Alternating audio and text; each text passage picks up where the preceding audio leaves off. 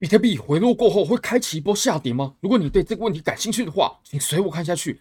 Bybit 是我换过非常好的交易所，无论从挂单深度、顺滑体验、交易界面都无可挑剔。现在点击下方链接入金一百美金，KYC 过后就会返还一百美金的现金，非常非常优惠，名额有限，要抢要快，而且只剩下最后的三四个小时了。因为这个活动呢是到三月底截止的，以后很有可能都不会再有这种送现金的活动，因为以前也没有过。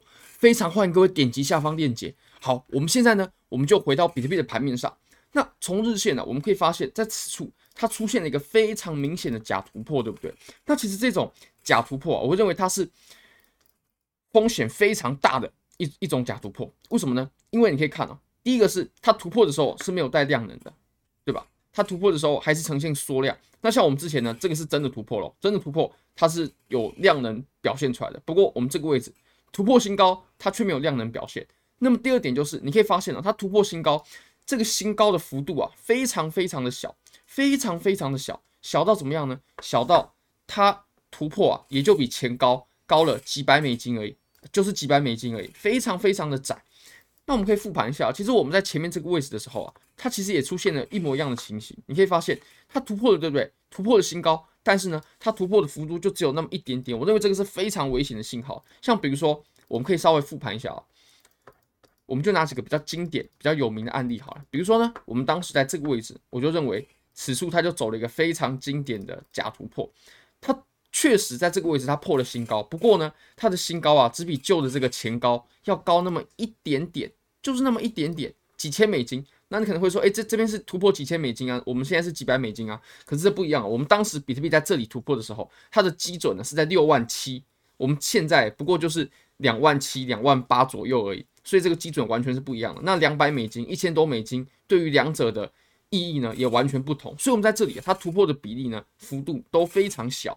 那你可以发现哦，我们就形成了我们这一轮熊市的下跌的起点，非常可怕。那还有包括我们这一次，我们这次也是我个人印象非常深刻的。我还记得当时是中午的时候，我在吃午餐，然后它就下去了，就这样一根。但你可以发现啊，它这个假突破，它也是突破的，就是那么一点点，然后呢也没有量能展现。那你可以发现它随后啊是开启了一波更大级别的回调，级别扩大的回调，然后回调结束过后才开启我们第二波的涨幅。那再来。我们不只有这两次可以复盘了，我们还有这一次。你可以发现，我们这一次呢，我们也可以发现几乎一模一样的状况。像比如说，我们在这个位置，对不对？它突破了，对，它破了新高了。这里确实是新高，但是新高突破比前面没有多多少，然后就立刻下去。然后还有在这个位置呢，又出现了第二次，出现一次就就很弱了。那何况说它出现两次，那随后呢，也形成了我们在五幺九之前的。顶部对不对？它不能说是牛市的顶部，但是它至少是我们在五幺九之前啊，整段多头行情的顶部了，也算是很大型的顶部了。那我们来看一下我们当前的行情，当前呢，它确实就走出了一模一样的情况，突破突破一点点，然后缩量。那我绝对认为这是危险的信号，或许有其他种呃不同的解释方式，像比如说呢，有主流的就分为两种，第一种就是从。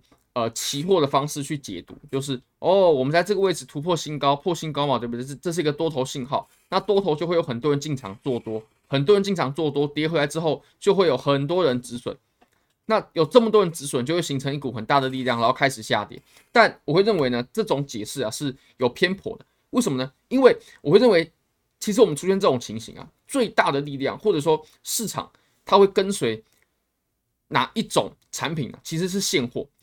我的解释是这样子的，比比起刚刚的那种解释啊，我会认为这种假突破它表示的是一种上涨在衰竭的信号。你可以看到，我们前面突破新高，它都涨了这么一大段哦，甚至我们在这个位置，对不对？它突破新高，它涨了这么一大段哦，它突破新高之后，必须要有一段涨，那才可以表示我们这波上涨是强劲的。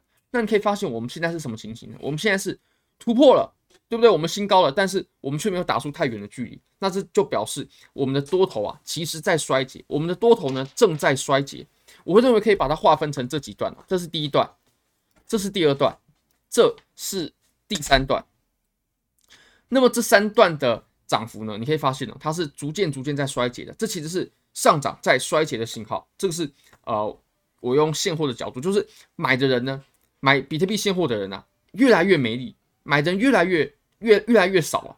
那这个情形呢，最后就会导致我们比特币开始盘整啊，甚至开始往下做回调。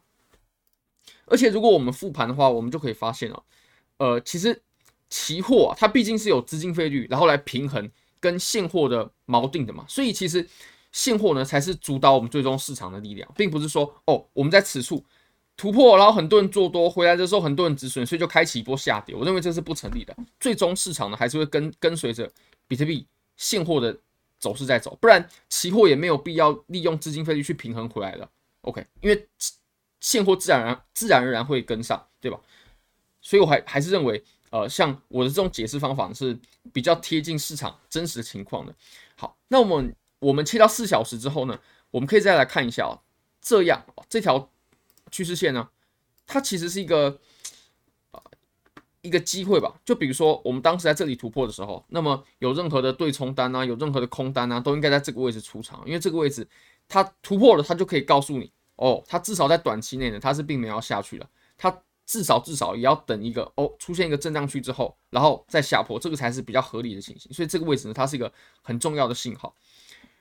好，那我们再切到更小的级别吧，所以如果我们综上所述呢，在操作上，我们刚刚都是在讲分析嘛。那我们在操作上，我们应该要如何看待这个盘面呢？我会认为啊，多头啊，肯定是不能在这个时候去做多了。就比如说刚刚突破趋势线的时候，哦，像这个趋势线被突破的时候呢，我个人是没有去入场的。我们在前两天的影片就有谈到，这个不是今天才讲。这个突破的时候，我是没有去入场。那这个突破前高呢，理应也是一个加仓点，我也没有去追这一波多单啊。那现在我个人比较注重的，反而是。保护我现货现货的仓位，保护我现货已经赚得的利润，就好比说啊、呃，在一个好的位置啊，或者说出现信号的时候，风险信号的时候，去对冲或者说去做空等等等的这种操作呢，我认为在现在的这个盘面啊，才是比较适当的，并不是说哦，在一个呃上涨明明显衰竭的，然后遇到阻力的地方呢，然后去梭哈的去高倍杠杆大仓位的去做多。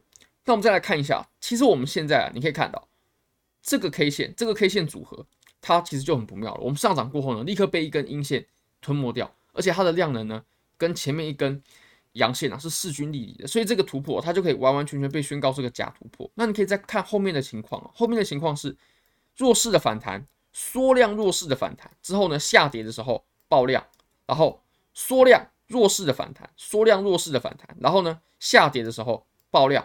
那我会认为这绝对是在小周期上多头不占优势，空头比较强势的情况，所以现在呢，大家必须得小心啊。不过以现在的盘面啊，就直接进场做空的话呢，绝对是属于左侧入场的方式。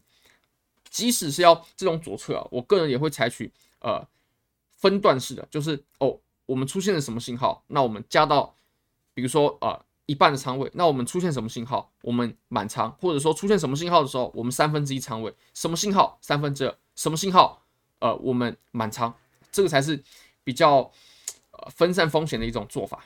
那我们最后呢，我们来看一下以太坊，以太坊我会认为在四小时呢，只有一条线重要，就是这条阻力，大家可以注意一下这条阻力，而且它也可以。从侧面印证，以太坊是比较弱的。为什么呢？因为以太坊在这一波上涨当中，它是没有突破前高的，但是比特币是有的，所以以太坊是比较弱的。那么大家可以耐心的注意一下一千八百三十的阻力，我认为这个阻力是非常非常强劲的，非常非常强劲。为什么呢？第一个你可以看啊，我们在这个位置。那第二个呢？如果我们拉开大级别啊，我们拉到周线，周线是很很夸张的大级别了，它已经扮演着我们互换的角色，非常非常久的时间了。你可以看到。我们整个下方的箱体呢，这个位置对不对？阻力、阻力，然后支撑，对吧？它已经阻力，它已经扮演着互换很长一段时间了，所以这个位置呢，绝对非常有效，它的阻力绝对非常有效。好，非常感谢各位，非常欢迎各位可以帮我的影片点赞、订阅、分享、开启小铃铛，就是对我最大的支持。真的非常非常感谢各位，拜拜。